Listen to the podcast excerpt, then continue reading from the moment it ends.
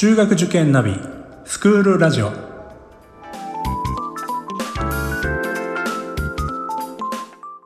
スクールナビゲーターののびるです。この番組は中学受験を目指すご家庭に学校の先生からの生の声や受験に役立つ情報をお届けするラジオです。それでは早速今日の学校の先生よろしくお願いします。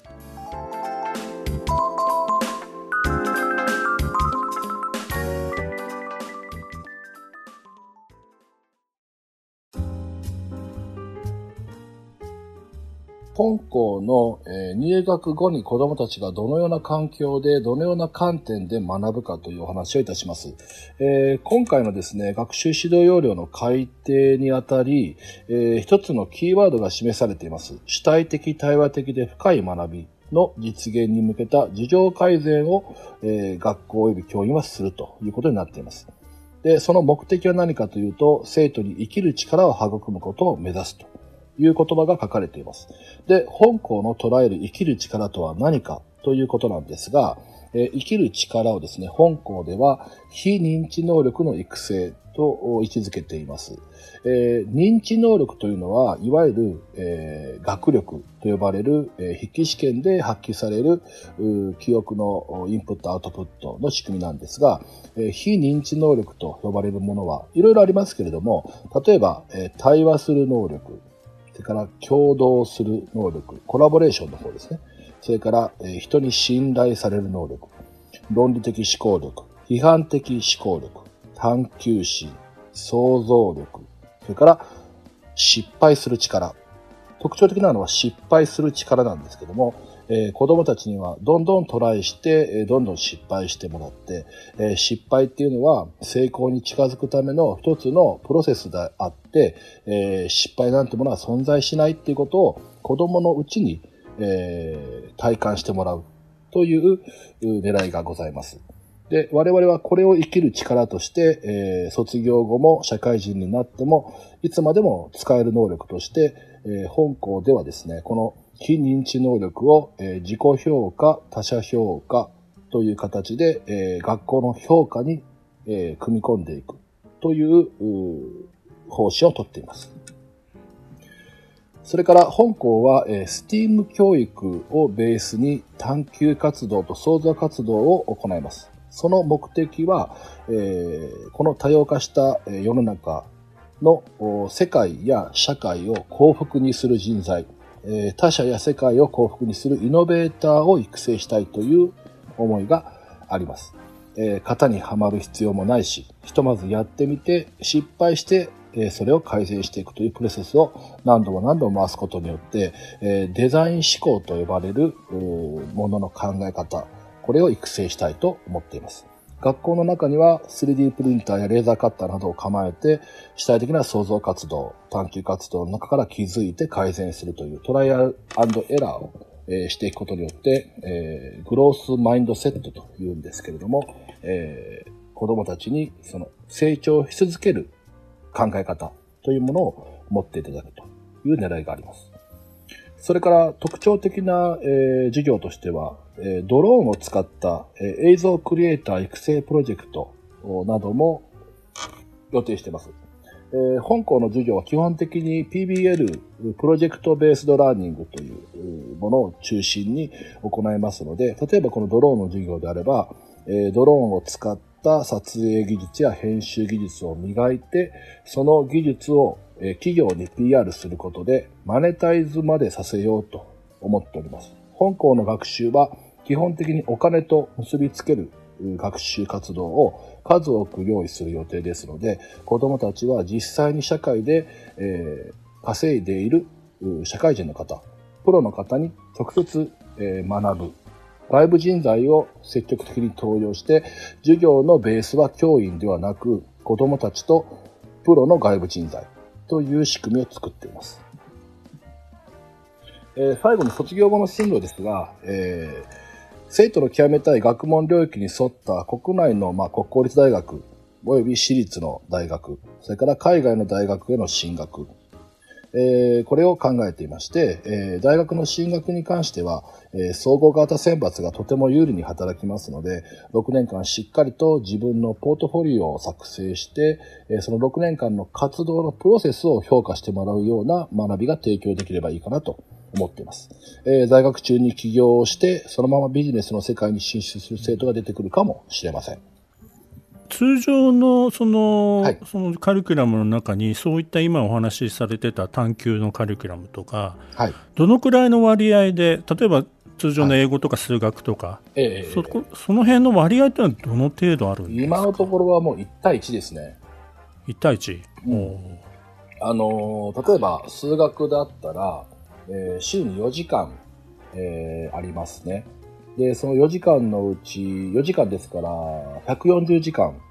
あるんですけども、年間。そのうちの70時間ぐらいを、えー通常のお学習活動。70時間をプロジェクト型の学習。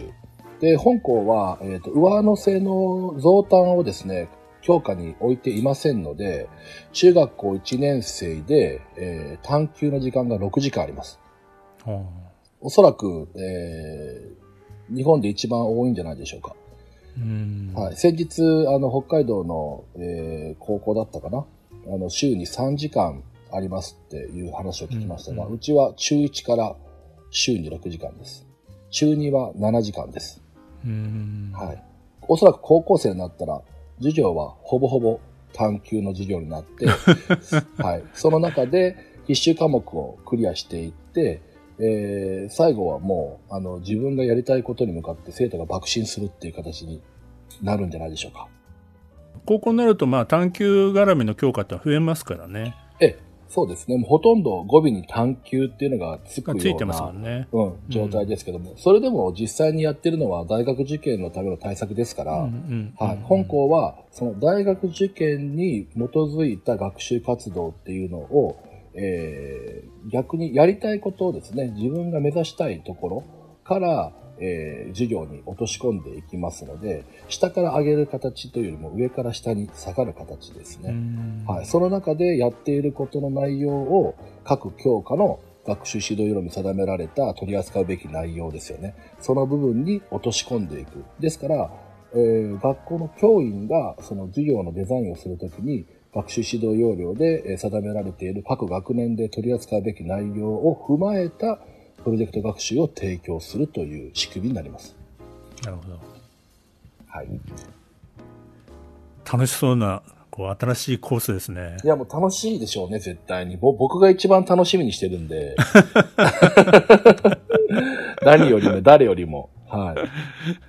本当にまあもしかしたらあのこのコースは生徒だけでなくあの学校の先生方のまあ思考というか意識も変わっていく可能性のあるようなコースかもしれないなってちょっと伺ってて感じました。はい。おそらく、本校の既存のコースに対する波及効果っていうんですかね。その学び創造コースが、えー行うカリキュラムの、まあ、マネジメント。これは既存のコースの方にも、当然、あの、主体的、対話的で深い学びというものは、あのーやっぱりこの、大学受験をベースに置いた学校では、どうしてもこう、えー置き去りにされがち、後回しにされがちですので、まあ、もっと突き抜けてるね、あの、堀川高校なんて言ったらもう、はいすべての教科が探究型ですから、いあの、生徒が授業したりしますので、その形に近づけていけたら、あー嬉しいなと思ってますうち、うちの学校の特徴はあれですね、やっぱりその、お金ですね。お金のことをしっかり教える。うんうん社会人になる前に、そのお金を稼ぐとはどういうことか、世の中に役に立つ、幸せにするサービスをどうやったら提供できるのかっていうことを、えー生徒が直接、その、実際に世の中でお金を稼がれている社会人に学ぶという仕組み。これを作りますので、あの、我々が、あの、教員がですね、その、なんていうんですかね、その、素人ですからね、その経済に関しては。あその部分で、えーさも見てきたかのように、やったかのように教えるんじゃなくて、実際にやられている方が、それを子供たちに、そのノウハウを直接教える方が、100倍効果的ですし、実践的ですよね。はい。なんかもうそういう意味ではあのー場所は高知県ということで、まあ、あのいろんなところからでもあのこう来られている、ええまあ、量もありますから、はい。はい、今後もっと増える可能性もありますよね。ありますね。あの、世界中から学生を募集したいと思っています。帰国生もそうですし、外国人も、えー学べるような仕組みで、本校はできる限り、そのコース内は英語で、えーやろうというふうに考えてますので、まあ、担当の教員もある程度英語が喋れる教員であったり、それからネイティブの、えー外国人を担当者に置きますので、まあ、子供たちは日々英語に触れて、まあ、外国語に触れて、で、時間割の中には第二言語っていうのもやっていいよって置いてますので、例えばスペイン語やりたい子はスペイン語やってもいいし、えー韓国語、韓流のですね、えーハングル語ですかね、韓流のあの、アーティストのダンスを踊りながら、えー歌詞で、英語の歌で、英語やその、ハングル語とか、そういうスペイン語とか覚えてしまうっていう、そういった活動ができます。6時間の短距離時間というのは何をやってもいいので、